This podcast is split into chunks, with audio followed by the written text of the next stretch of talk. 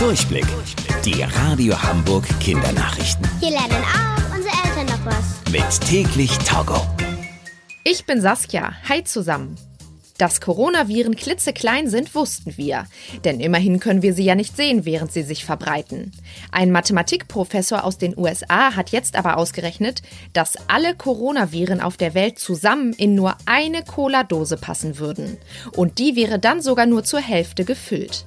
Um auf dieses Ergebnis zu kommen, hat er eine komplizierte Rechnung gemacht. Er hat ausgerechnet, wie viele Menschen auf der Welt gerade Corona haben und wie groß ein einzelnes Virus ist. Außerdem, wie viele Viren nötig sind, um einen Menschen anzustecken.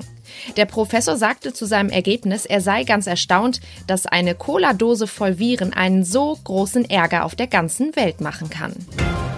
Am Sonntag ist wieder Valentinstag.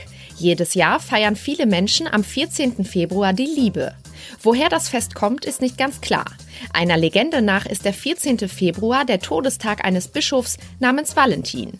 Er soll vor etwa 1700 Jahren verliebte Paare heimlich verheiratet haben, obwohl es verboten war. Ihm zu Ehren trägt der 14. Februar den Namen Valentinstag.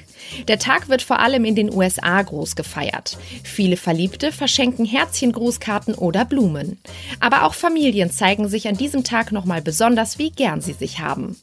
In der Stadt New York leuchtet am Sonntag das Empire State Building, ein ganz hohes Gebäude, zum Zeichen der Liebe pink. Außerdem darf auf dem Gebäude ein Brautpaar heiraten.